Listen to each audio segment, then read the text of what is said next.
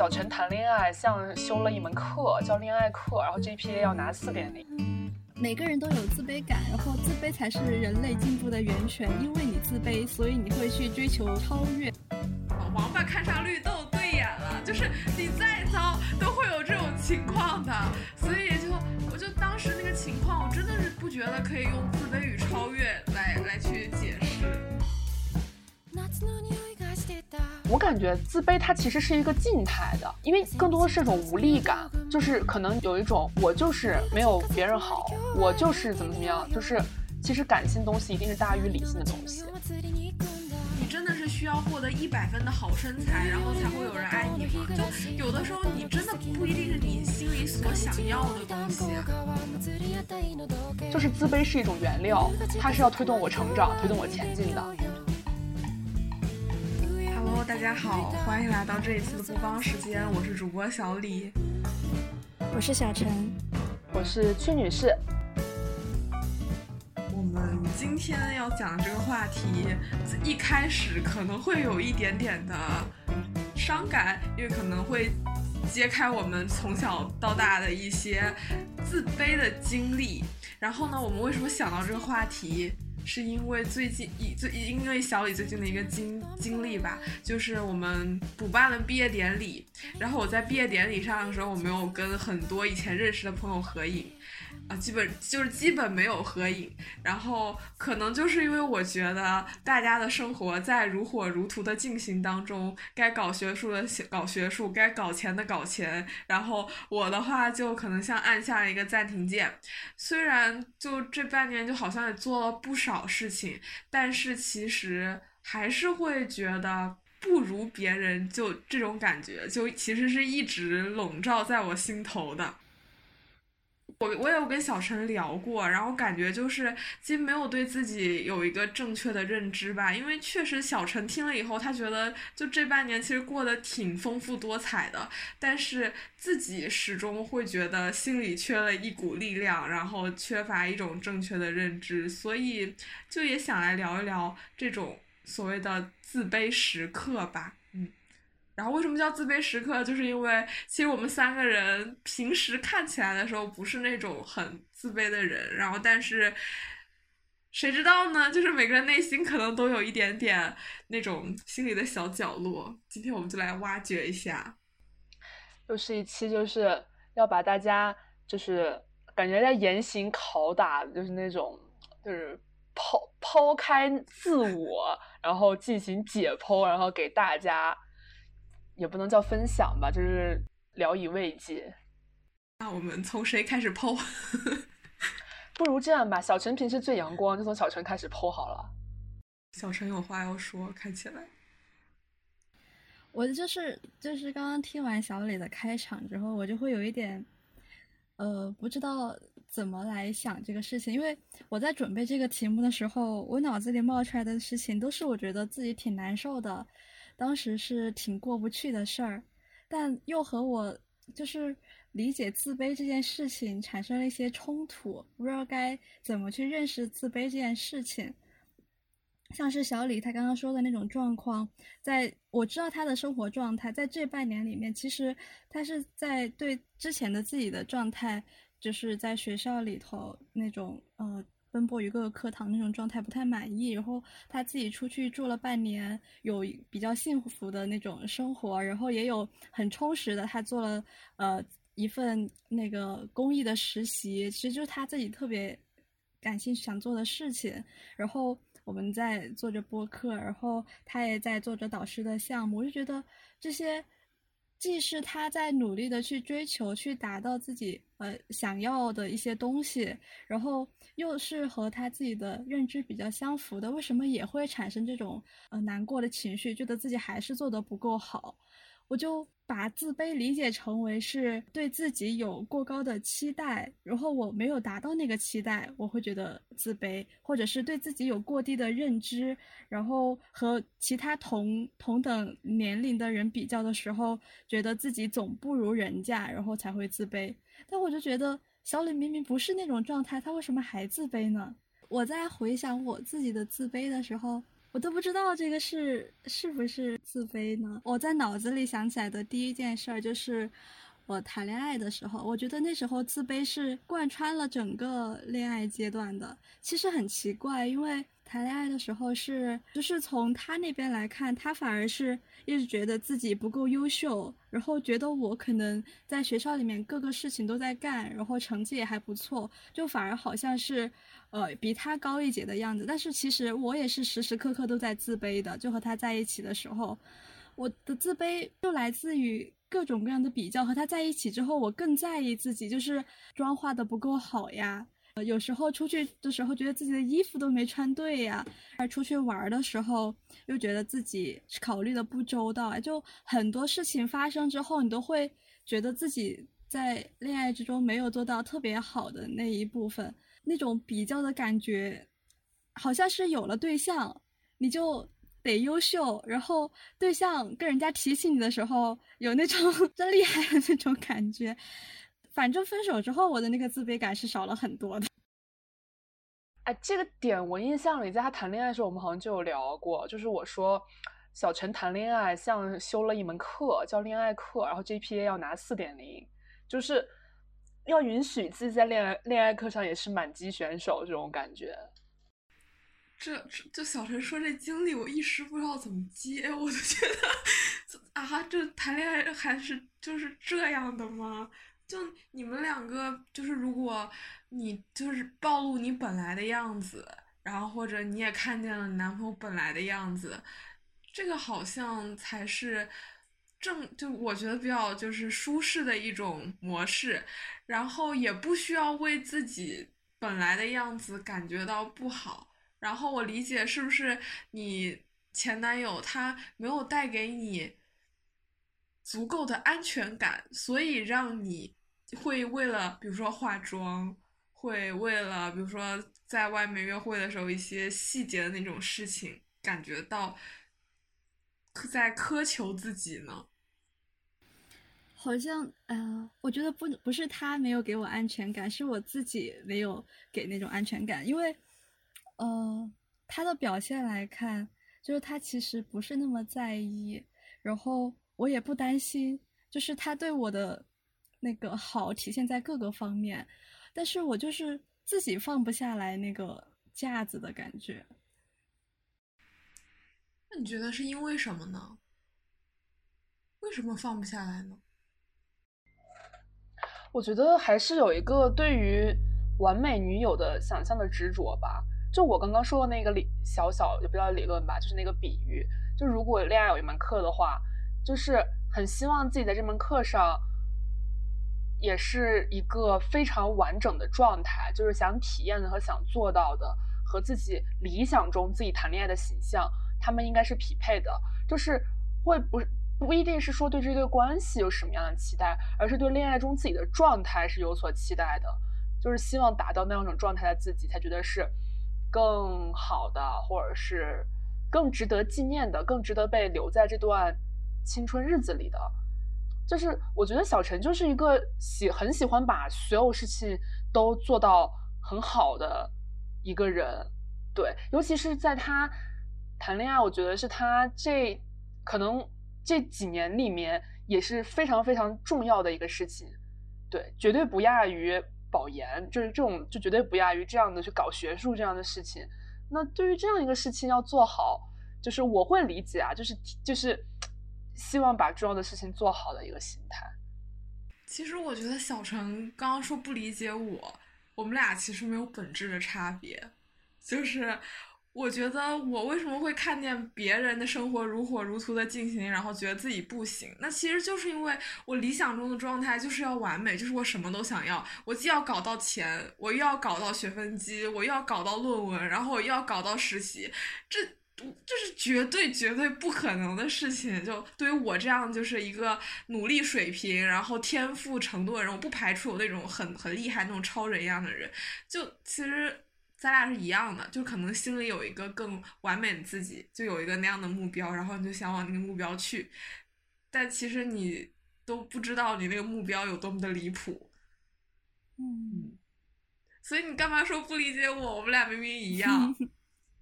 呃被剖析出来之后发现。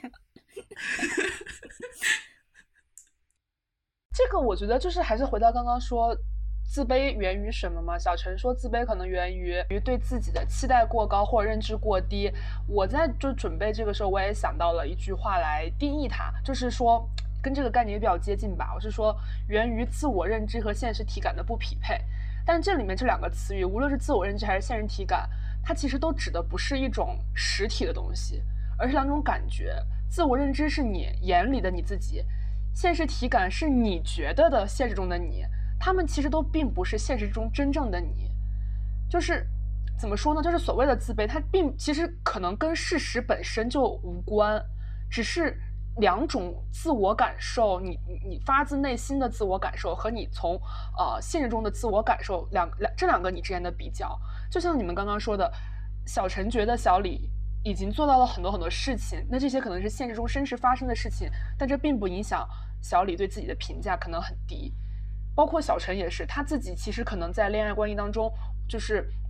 有多了一些不必要的，或者是说，呃，感觉有点过于苛责的这样的忧虑。但其实这些也没有完全没有存在的这个必要性。那么也其实也是一种自我认知和现实中的对自我感受的问题。就可能自卑，它与现实并没有什么绝对的关系，只是一些在感知上的一些错位。所以我觉得再往底层再深挖，那么自卑来源于什么？它可能源于的是一种欲望和不安，就是欲望所带来的不安，就是刚刚小李说的什么都想要，就是只有你有欲望，你才有比较的基准线，你才会因由于这个基准线的存在，才会产生。这种复杂的情绪来催生一个个这样子，好像就是就是非常 emo 时刻的自我这种。但你想，你我我承认欲望很高，但是有的高欲望的人，他即使他没有达到，然后他也会觉得 OK 就这样呗。那那怎么办呢？那那下下一个阶段再来呗。但是可能他就不会去觉得这个。那我自己有什么问题？我自己也没很差呀，就他也不会这样去怀疑。但是可能有一部分人，他就会因为阶段性他的欲望没有得到满足，然后有可能是一个过高的欲望吧，这是一部分原因。另一部分原因也是因为，他就很少会在满足的时候也真正的去特别肯定自己。就是你的意思是说？在你已经做到了一件事情的时候，你也不会予给予你更多的肯定，因为可能你已经设定了更高的一个达不到的标杆。对，你就是一直想着那个你得不到的东西。这个问题它源于一种自卑机制，就是我们觉得，我觉得我们每个人自卑机制可能是不一样的。就是当你感受到自卑之后，你会发生什么？你的身上会发生什么样的变化？自卑可能是一种情绪，它是来得快走得快，它可能是一个时刻。那这个时刻对你后续产生的实质性的影响、心态的改变啊，或者是呃行为方式的变化啊，你们觉得会有吗？就分两种情况来考虑吧。我再举另外一个例子，就比如说小时候我体育不是很好，就小时候我记得低年级的时候有那个跳绳考试。最低的及格线是跳二十个、二十几个算是及格，但是因为我不会连续的跳绳，所以我就是一个一个的积累的跳，然后最后就是惊险及格。这个过程中就是练习了非常多的时间，但是我为什么会为这个？因为我感觉到自，因为我感觉到别人都跳得很快，但是我。就是跳不了啊，但是我又必须要面临着及格这个问题，有一个硬性的要求在那的时候，我就会很努力的去做这个事情。这是第一种情况，就是我感觉到自卑以后，因为我知道我必须要达到一个什么样的情况，所以我会很努力去改善这种自卑。然后事实证明，这个跳绳这件事情对我来说，它就不是什么负担了，就是我我能够意识到它可以慢慢慢慢慢慢改善。但是还有另一种情况，就是很多事情它没有一个你必须达到的东西，没有一个一个东西它追着你在赶你，在推你，然后没有这样一个机制的时候，因为人本身的惰性，或者是说你就是害怕那种不好的体验，然后就会逃选择逃避。就很就比如说我假设，因为我为了我的同学们目前都在搞学术，但是我没有在很认真的去搞学术，然后我觉得在这段时间我们产生的成果就很不一样。那我这个时候可能会有产生这样的所谓的自卑时刻，但是因为这件事情它不是一个火烧眉毛的事情，然后由于我我的规划是我以后不一定就不不会读博。所以就没更没有什么压力在 push 我在做，那我就不会去，因为我害怕面对那种很难受的感受，我可能很长一段时间我就会去逃避这件事情，就不会可能有实质性的感实质性的改观，就我觉得这是两种情况。但是在你的后种情况里面，其实你是在为一个所谓，我觉得我听上去像是你目标之外的事情，仍然也会让你感到自卑。就你很清楚，你是未来不搞学术的人。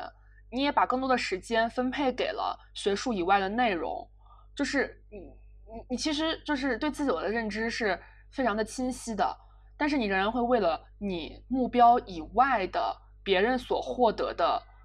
东西而感到自卑。我自己的自卑就是这个机制，我觉得就是跟你刚刚跳绳那个例子非常接近，就是一个应激机制。因为我自己是一个很不愿意承认我。有错的一个人，所以我会用尽一切去证明我不是这样。就是如果我为某件事情感到自卑，那我摆一唯一摆脱这个自卑这个情绪的方式，就是把这件事情做好。只有这样，我才可能摆脱这个自卑。那就是有点像是我我自卑，就像是我犯了一个错，因为我本身是一个对于错误其实更可能倾向于回避的人，所以我我我不想承认这个错，那我就要把这个错给它变成一种。对的的事情，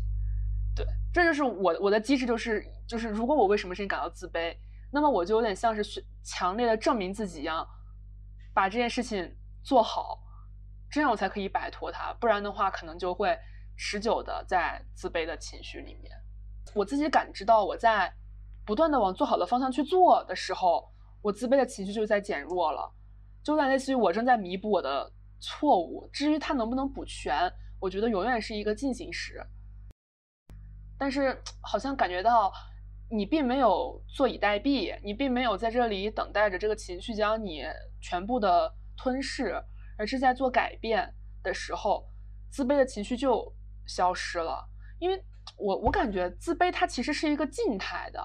因为更多的是一种无力感，就是可能你你你有好像有一种我就是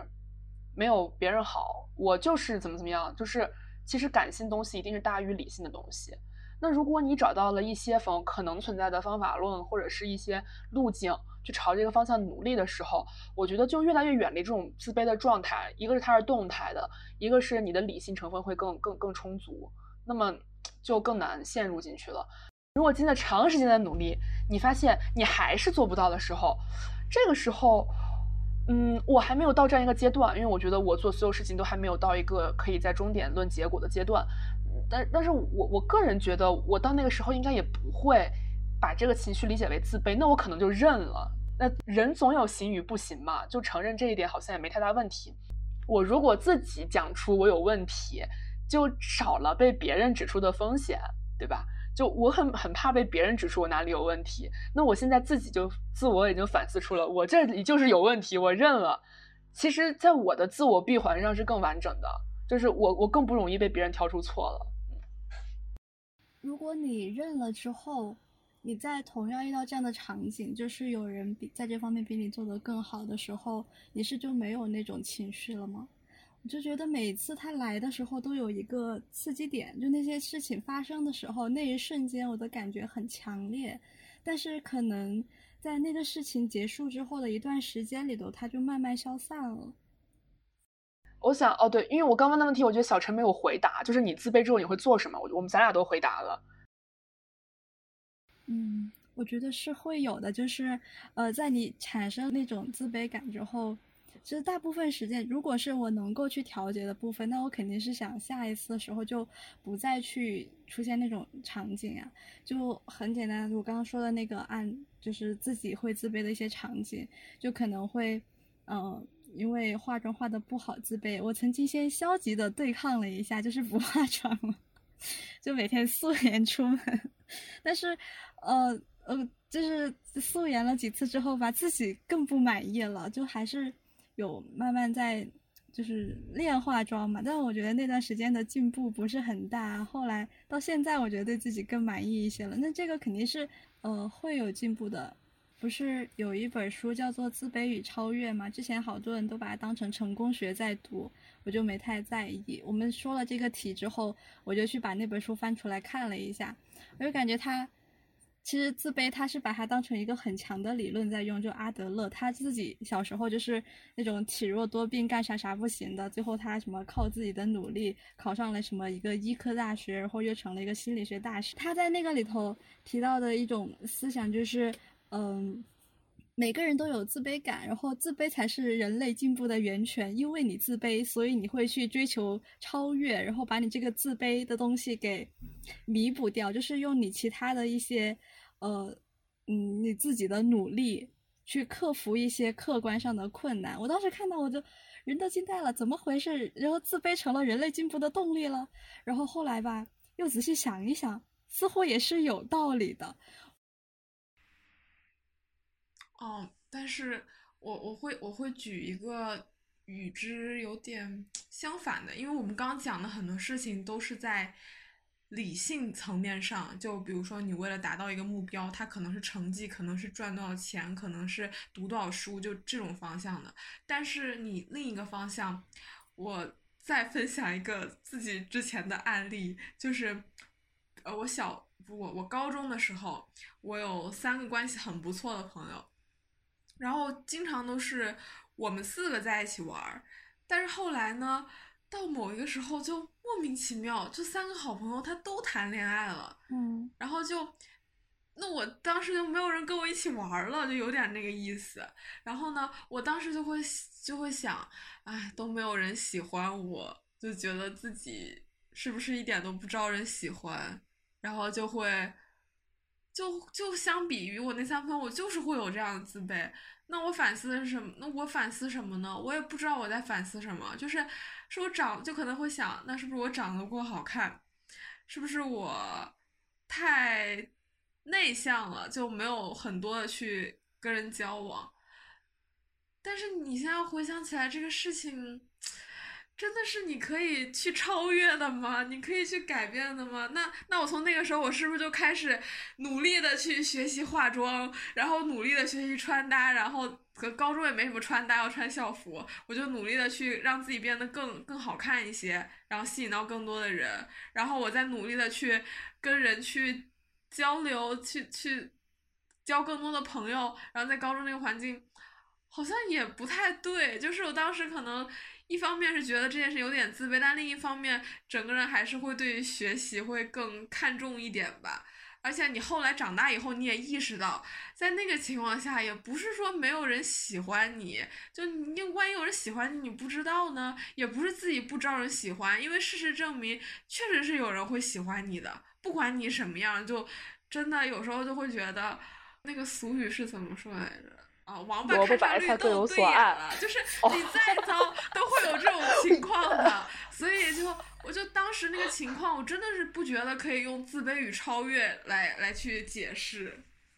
所以他那个事情，我觉得他自卑与超越非常有局限性，就在于那种非感性的目标，就是你可能要要达成一个嗯那种日积月累的。那种可以看到量上的提升的那种目标。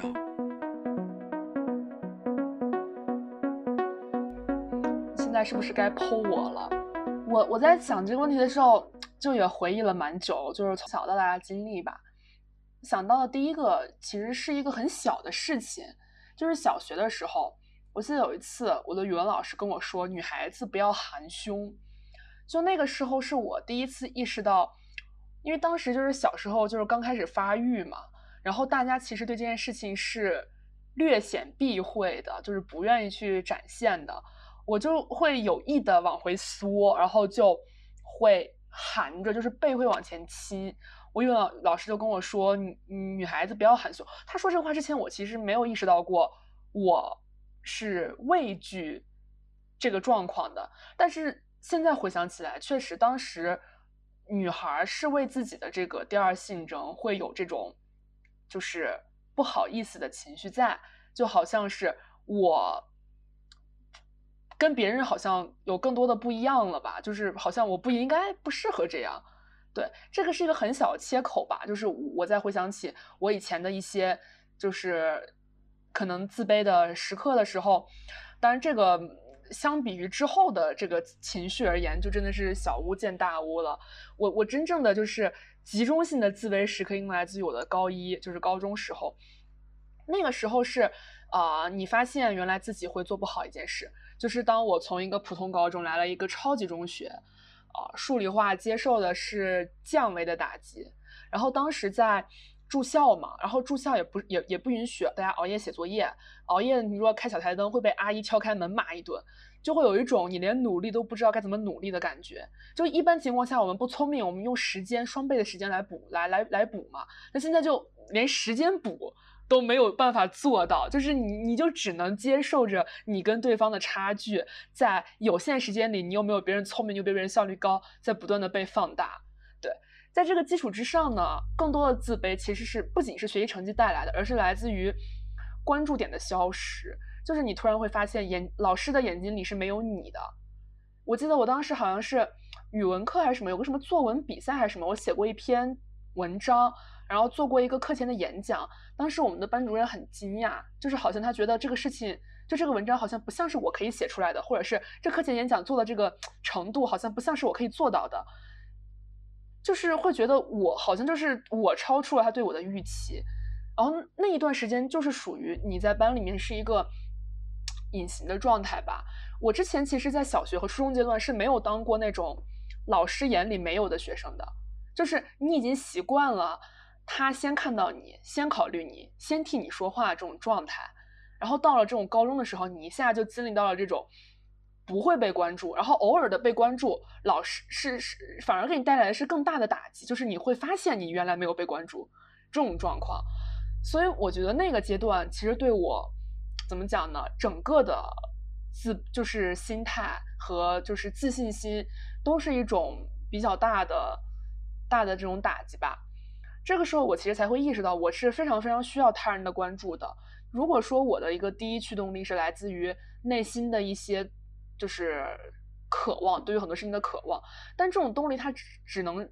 推推着我往前走，它不足以让我达到一种就是加速的状态，就是很亢奋的状态。就我其实是需要外界的刺激，让我去达到这种状态的。但其实，在我的整个高一阶段，就就完全没有任何外界的刺激。所以我觉得那那一段时间，整个人都处于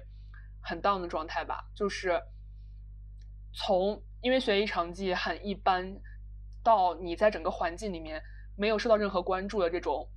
微打击，他们共同构成的这种状况。那你怎么调整？我觉得我是等他自然的过渡，因为到了高二不就分了文科班了吗？我觉得我当时很明显的应激反应就是。文科班第一次全班在一起，我们是分重点和普通班，我在文文科重点班，然后我们选班长，当时我就举起了我的手，就是有一种我我就觉得我就觉得我高一一切的不成功，或者是不能叫不成功吧，就是没有达到我想要的预期，很大程度上都来源于我没有为我做过任何的争取，就是我因为自自卑情绪不断的压抑，我就习惯了去隐性隐隐形着生活，所以当时分文科班，虽然我也仍然是一个。就是其实本质上我没有太大的变化，就我并不是说在文科班学习又很好，或者说也不是说就是有有有老师又很关注我都没有。但我当时在竞选这个班委啊什么的班长的时候，我就举手，然后当时我们就竞选嘛，竞选完了之后不就投票嘛，然后我就票数最多就当选了班长。所以当时我感觉事情就发生了一些起色，就是就是我我我我我我希望去我开始去争夺这种。注意力吧，或者是我觉得这种注意力本质是可以驱动我好好去学习的，驱动我去进步的。那在那个之后呢？我觉得高二再往后，因为我就是被注意到，然后也会同时更更专注，也也是这种被注意给了我很多去学习的动力。我觉得，然后再加上开始有更多的呃自信心去和身边的人成为好朋友。那么就进成了一个良性循环，我觉得是高音那种状态，就是属于你没有一个切口，所以你也不想努力，然后你就在那里恶性循环。那其实给你一个良性循环的机会是可以走出的。所以你说怎么调整的？我觉得它是一个，因为到有到了一个有转折点的机会，然后我就会去，有点类似于重新开始，就是像高二和高一，你问文科班重新分班，从新的一个环境和学习状态，你再重新开始的时候，你就赶紧的去调整自己。那还有个问题，就是你说你感到自卑，是因为你成你不是那个受大家注目的那个人，然后你隐形了，所以你会感觉到自卑。但是其实对于很多人来说，或者是大部分人在高中的时候，都是一个。蛮普通、蛮隐形的状态，真正受到瞩目的可能就是那么几个人。所以这样的状态，不管你在人生哪个阶段，你要成为被别人瞩目的那个人，都是一件少数的事情。那你在以后的人生里面，比如说你上大学，或者你现在上研究生，你在实习工作或这些时候，你都需要成为一个被人注目的人，然后你才。不会有这样的自卑的感觉吗？嗯，我觉得是的，但这个注目不代表他一定是最优秀或者一定是最成功，而是我觉得人会在不同层面上被注目，就是有点像是你要你应该最有你得有特点，你得有标识度，就是你可以不是成绩最好的，可以不是学生工作做的最好的，可以不是论文写的最好的。你可以，你就是你一定得有一个小小的最这种感觉，就是别人提到什么会想到，哦，那那个谁谁他好像这块儿还好。就是我觉得在高中是因为只有学习成绩几乎只有这一个标准，所以你只有通过这种方式达到顶峰，才能让你的老师注意到你。但是上大学之后，我觉得维度就更多元了，那你能被记住到的点也会更多元。如果只是你刚刚那个问题，就是说你我会不会希望在我的任何一个环境里面我都会被注意到？那答案是是。但是这个被注意到，并不意味着我一定要成为这个里面这个群体里面的 leader 或者是 number one，而是说我希望我有自己的标识度，可以在某些事情的时候，别人一提到会想到，哦，那谁谁谁他应该会更了解一点，或者说他可能会更在行一点。这个是我觉得也也也也不是过分的要求吧，因为就是我觉得是是可以有这样的一个期待的。我觉得你这个还是会。有那种前排思维，就是我得坐在比较显眼的位置，或者我得坐在第一排。然后你产生这个落差的原因，也是因为从比较被注目到了一个发现自己原来不被注意的这样一个情境下才产生的自卑感。但有些人他可能没有这样子的前排意识，他从小。长大的这个环境，他自己的状态都是一个，呃，可以不被注视，然后可以和周围的人有，就大家有不同的一些目标嘛，他们也会有，就是嗯，各自的平和的生存方式，就不会因为这个自卑。就还有一种就是说，其实让自己。感觉到很自信的一个点，可能对于有的人来说是要在某一个地方有一个呃很突出的优势，然后可能这样会辐射到他很多方面，就就就他这心里可能有一种或许有种思想，就是说，那我其他方面或许不行，但有这个点作为支撑，哎，那我就觉得我挺棒的，嗯，但是其实。这怎么说？那都还是从一直在跟别人在比较，就是你一定要在某一个地方有一个地方，哎，我比大部分人都要强。比如说，我以我自己来说，我是真没意识到，就是我比其他人说强到哪个地方、哪个点要更更强一些、更厉害一些。但是，所有的所有的比较都是需要有一个范围的，就你不可能跟全世界所有的人去比。对吧？你肯定是跟你身边的人去比，或者是说，你你你会把你选定在一个范围。但但比如说，当你在比的时候，可能你内心对标的是那些，就是本身就是一个小样本的人群。就比如说，可能我只是举一些例子，你你觉得可能可能我会觉得，因为你自己在接一些摄影的活儿呀什么的，那我觉得你的摄影一定是比大多数人好的呀，这就是一个你的强处啊。但是可能在你对标的时候，你对标的是更专业的人，你觉得哦，那我跟他们比好像很差。那比如说在可能在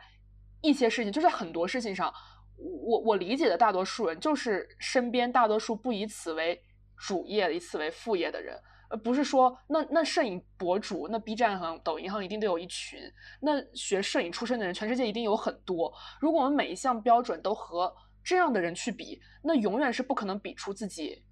有任何强处的点的，对吧？除非你是吉尼斯世界纪录或者是诺贝尔这种这种这种这种 level 才有可能。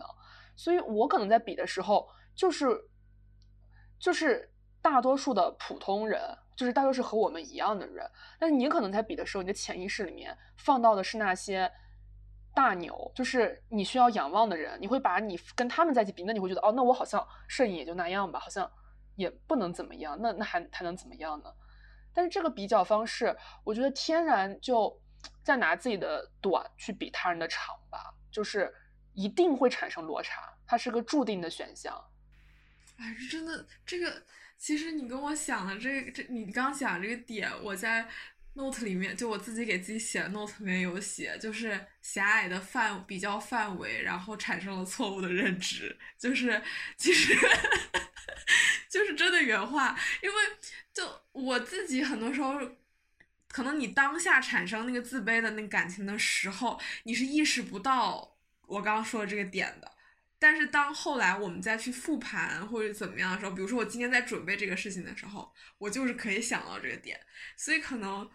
这个事情是需要你在认知上不断去强化的。就当你产生自卑的时候，比如说我就由刚刚说的两点，就比如说，呃，是不是你的那个高欲望导致你什么都想要，一种完美主义，然后让你觉得自己不如别人，产生错误认知，然后或者是。你像曲女士，刚刚我们聊到这个，是不是你画的那个比较那个范围就不对？就你不能跟全世界所有人在比，你可能需要缩小你的范围。啊，我有看到那个，就是如果你产生了自卑情绪，有一些什么样的办法？就有一些心理学的研究总结了四种，一个呃有叫认知法、转移法、作业法和补偿法。然后认知法就是这样，就是 你找到自己的位置，你在哪个范围内和谁比，你找清位置，认识认识自己之后，你的那个自卑的情绪就会下去。但其实刚刚在提到这个点的时候，我想到的就是。其实世界上每一个人都肯定有那种自卑情绪，因为就是什么山外有山，人外有人。你一个穷人和富人比，那你肯定穷。那富人还和更富的人比呢？那呃，富更富的人，最富的人又和最有权利的人比，就是比比无休的，就根本就没有人不自卑。就是你说到贫富这个事情的时候，我就在想，就。我是可能越长大，就是可能身处的环境不一样了，然后差异性也就更多了，你就更能意识到身边就是有那么多人很有钱，那你可能相对一部分来说，你就是会，嗯，穷，而且，哎，都感觉又要分享自己的经历了呢，就是怎么我方方面面都有经历，就就无语，嗯，就就。小时候，我父母，然后他们有一波玩的很好的朋友，然后他们之前可能是高中同学、大学同学，然后我就会跟他们的他们家的小朋友一起玩，然后就去他们家住的时候，然后他们可能就很小，当时就会翻时尚杂志，就是里面就会有一些很大牌的东西。然后我就从我妈从来不会买那种很贵的牌子，然后就那个时候我就对那些牌子其实我都不太知道，然后我一时间就会有点尴尬，然后我们又会挺经常的一起玩的，然后可能他们也会就是不自觉的就会聊到自己穿的衣服是什么牌子的，然后他他说我记得当时有一个童装的品牌叫做安奈尔。就是我印象很深，然后就他他他们就会老提这个，然后我当时就真的是觉得有点尴尬，然后我就想我自己穿的衣服还很多是我表哥什么穿剩的，然后当时下意识就觉得我家是不是有点穷啊？而且我自己就很土，就是那种小土孩，就是就会有一点自卑吧。但是这件事情我现在可以说出来，就意味着我现在觉得这件事情完全不重要，然后原因应该就在于好像。品牌这件事情，我真的不太在乎。就是我我会觉得这个东西也不是我需要的，甚至它跟我价值观所导向的方向是不一样的。而且尤其是我现在会把很多就是品牌那些营销那些东西，就会和现在的一些消费主义那种高物欲会联系起来。它甚至是跟我价值观相冲突的事情，所以这件事情它就会越来越弱化，越来越弱化。你你要理性分析，这个这个部分真的是你需要补全的吗？你真的需要去买那些所谓的一些品牌吗？你如果你真的是需要获得一百分的好身材，然后才会有人爱你吗？就有的时候你真的不一定是你心里所想要的东西，但是你在那个时候，因为你的那些尴尬，然后你就会觉得嗯，有一点自卑，嗯。我发现了，这个自卑产生的话，还得有一定的条件，就是你不是生活在一个自己的圈子里封闭的，而是你在不断的接触别的人物、别的圈子，你能够跨出自己比较熟悉的那个小的生活范围的时候，比如说小李觉得他朋友里有一些会比较经常看大牌的，然后自己不是家里会买大牌的，有这样子的一个碰撞的时候，你才会产生这种大家有落差的感觉。那我就觉得。自己从小生活的环境，大家都条件差不多呀，那就根本不会产生这样子的一种情绪。我觉得就是呃，因为贫富差距感受到自卑，好像听上去这个句话有会有一点点的，也不能叫奇怪吧？因为我觉得我们都不是那种，就是像小舍得那种电视剧里面演那种。接受过非常明显的社会参差，就是我们处在社会底层，然后你身边所有人都比你高一个阶级。我们其实没有面对过这样的时刻，对吧？我们大多数时候可能是在一群朋友里面遇见了一个这样的朋友，其他不足以给我们形成一些群体的压力，你你更容易把它摘出来当一个个体来看待。如果是像一个，那比如说我现在去了一家。啊，私立高中，或者是啊，我现在也不是上高中的年纪了。我去了一个什么 什么地方，里面所有的人都是都特有钱，然后就我一个人特土。那我真的不能保证我在那里待的不自卑，对吧？因为就它会形成一种群体的压力和一种和一种这个环境里的社会范式。然后你发现你是完全与那个不匹配的，可能会。但我们其实都没有过这种。在在贫富差距上面临群体压力的时刻，那我觉得越长大的话，也也也也其实会有更多的理解，叫做我其实大部分时候只会为我可以改变的事情自卑。就其实这些你说家庭环家庭背景这些无法改变的事情，就是自卑好像没有任何意义。就是可能这也是有点点就是功利主义的心态吧。就是自卑是一种原料，它是要推动我成长、推动我前进的。那如果我现在这个原料放进的是一个，就是已经坏了的火车，它就是走不动，你就是再往里面放，这个车就是停在那里，好像这个事情就是会越来越少的发生了。我觉得这个跟就是我们之前聊颜值，我觉得也有一定程度上的关系。就是当然颜值它是因为后天它更可以更更可改变，所以它有一定的空间。那么那么在贫富差距上，那可以就是说我们。无法依赖我们父辈的财富积累，但是我们同时可以，但是我们可以做的是凭借自己的啊去做一些能让自己过上自己想过生活品质的这样的一个财获得财富的能力，对吧？它会会转化成一种可行的东西，好像为这种无法改变的东西感到自卑，已经变成了越来越少见的一个事情了。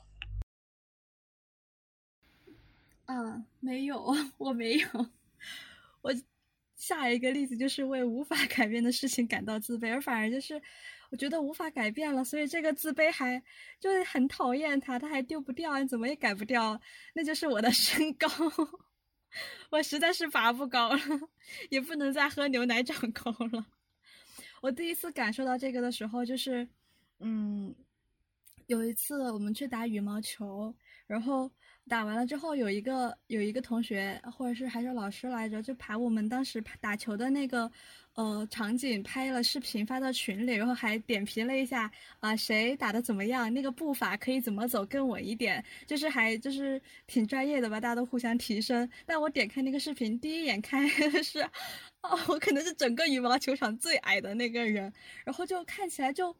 很丑。我觉得就是本来我自己照镜子挺满意的，然后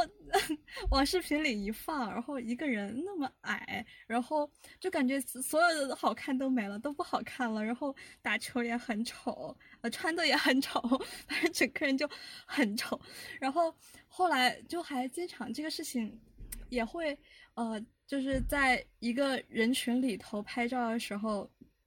可能大家拿到合照一看，都先啊都会看到自己的一些不被别人所看见的缺点。那我第一眼看见的一定是身高啊，这里又凹陷下去了，或者就是明明，嗯，我觉得甚至是有时候仔细看五官，或者是看你今天穿搭都挺不错的，但是你矮了之后，那个气质就不对，就感觉你差人一截。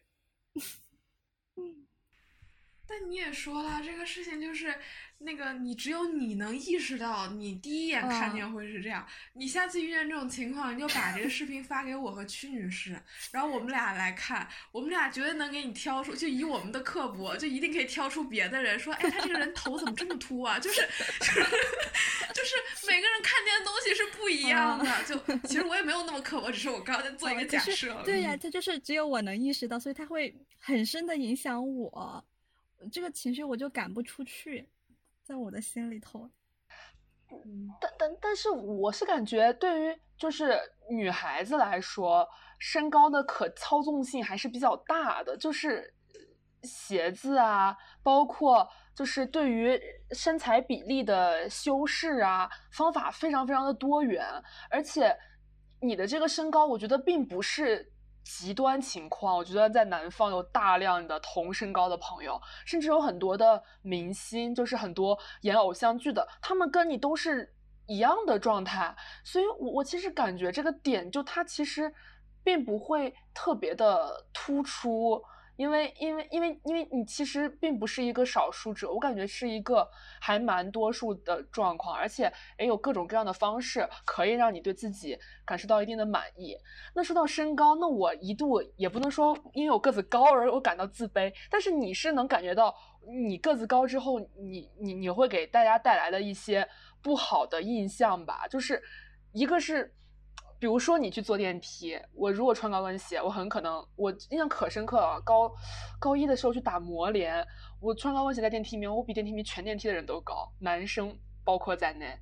就我感受到一种尴尬的情绪扑面而来。所以我很少穿高跟鞋啊，我几乎都不穿，尤其是合影的时候。就就是现在的话，现在在学校如果做一些 pre 什么的，如果我同组的男生是比我高大概五厘米开外。我才会穿高跟鞋。如果他们没有比我高这么多，我是一定不会穿高跟鞋的。就是有一种你在很你在呈现出了一种太过于强势的状况，而且高个子高本来就更容易给人一种你咄咄逼人那种感觉。然后其实也是有很多负面的东西的，所以我也会通过各种方式来来来避免它，对吧？它其实并不是一件只有就大家。当然，我不知道你们对于个子高是什么样的看法，但是我是感觉它并不是一件只有好处的事情，包括买衣服啊、买裤子什么的，都都有很多很多的麻烦。然后，对，然后我记得有一段时间，我就穿的很，我都穿的很干的，就是你们说有时候酷女孩什么什么的。然后当时我记得是谁跟我说，就是类似于。就是一个我觉得我很有女人味的一身穿搭，他觉得我完全不是，就是说我穿的像去上班还是怎么样，当时其实对我形成了一定的打击，然后我当时就立志我要做一个 妩媚的女子，就是你也会为你的。你也会为你的身高产生这样的不同的想法，想要去改，但我不能让我自己变矮，而且高个子变矮的更大的问题在于，你一自己显矮，你很容易让自己显胖，所以你在为了视觉上的瘦这个点上，你还是要维持自己的这个应有的这个状态。但是确实我也遇见过，就是个子比较小的女孩跟我说，她很羡慕高个子，说感觉个子高穿什么都很高级，就是好像嗯怎么怎么样，就是会有不同的想法。但就是可能就是就是大家真的是都有的烦恼了。嗯，其实不管你说多少，小陈还是在想，哎，要是你再匀我五厘米就好了。匀你五厘米，我也没什么想法呀，我愿意匀你五厘米，我又不切这五厘米。就是刚刚小陈说的，还是会为了就是无法改变的事情感到自卑。那你怎么？那你会在产生这种想法之后，你会怎么办呢？就是你会做什么努力吗？还是说会怎么样？啊，这个我就特别不想努力，我也不知道为啥，我特别排斥穿那种很高的鞋子，就是增高鞋，就觉得它也很丑。也不知道是到底它丑呢，还是我不想通过这种方式来无端的增高。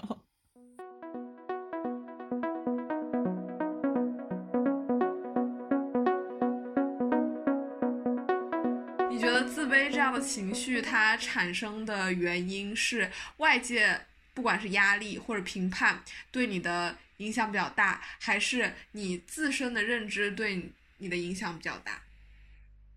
我觉得一定是外界吧，就是一定是源于外界的。如果只有一个人，你也不在意环境怎么样，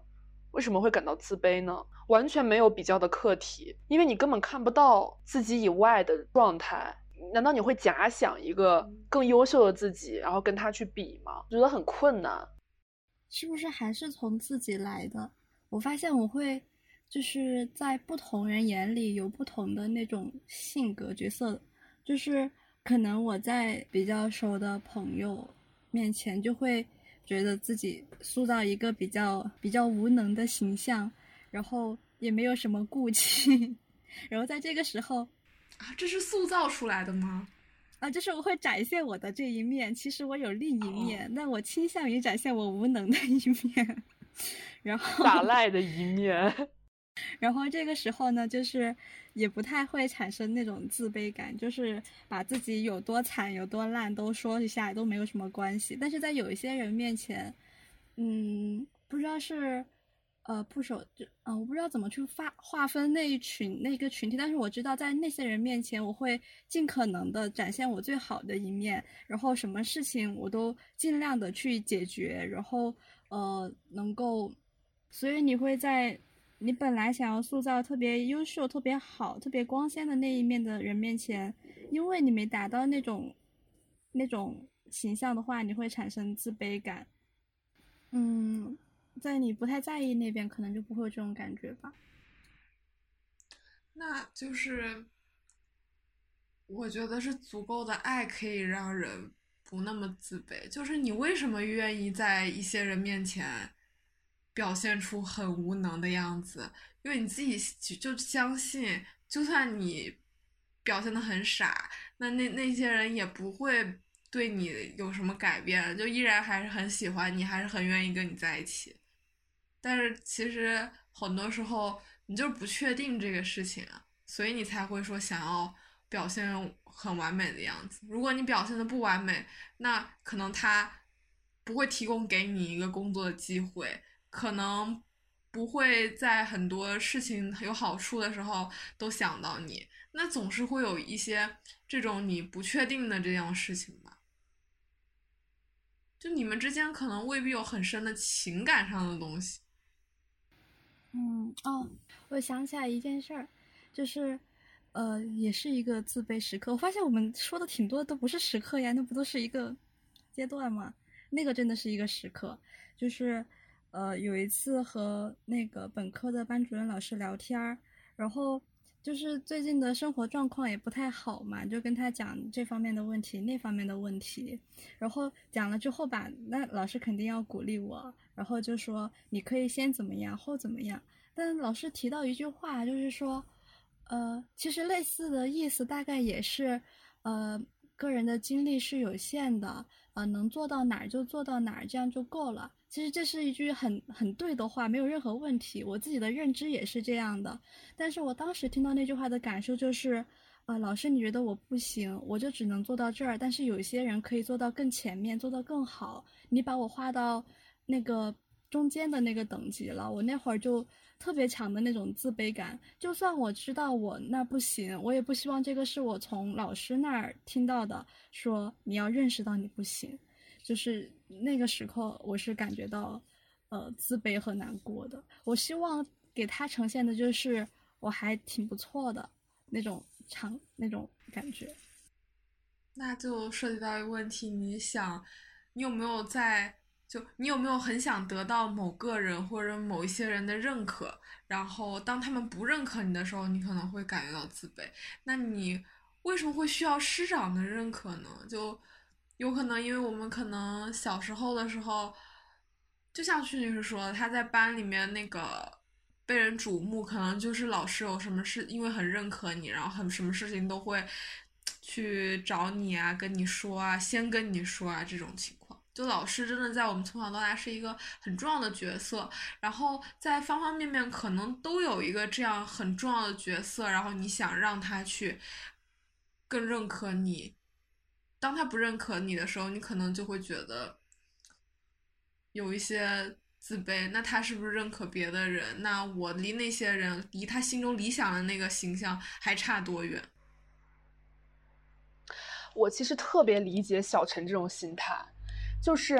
就是我能想象到，如果我得到老师同样的评价，我那一刻一定也是，就是非常非常自卑的。我宁可从老师那里得到的评价是，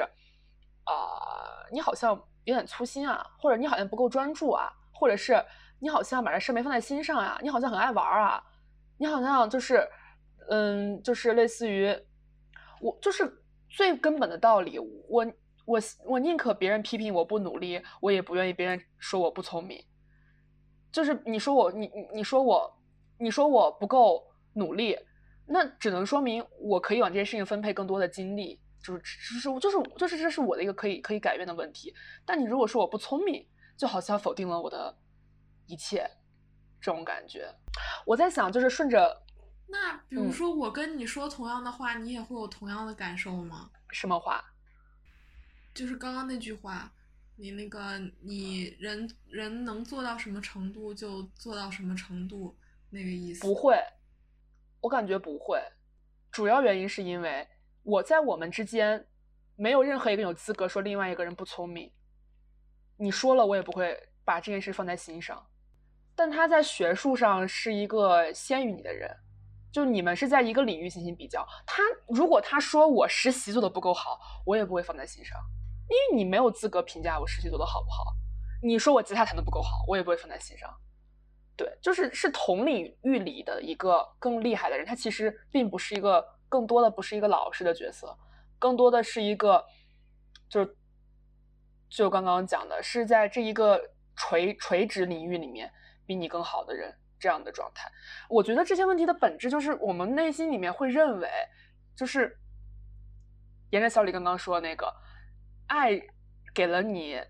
就是不感到自卑的一个托底的安全区，就是我们其实被习惯性的教育，只有优秀才可以得到爱，所以很多自卑其实都是源于不优秀。你觉得我不优秀，但这个优秀就是在人生的不同的阶段。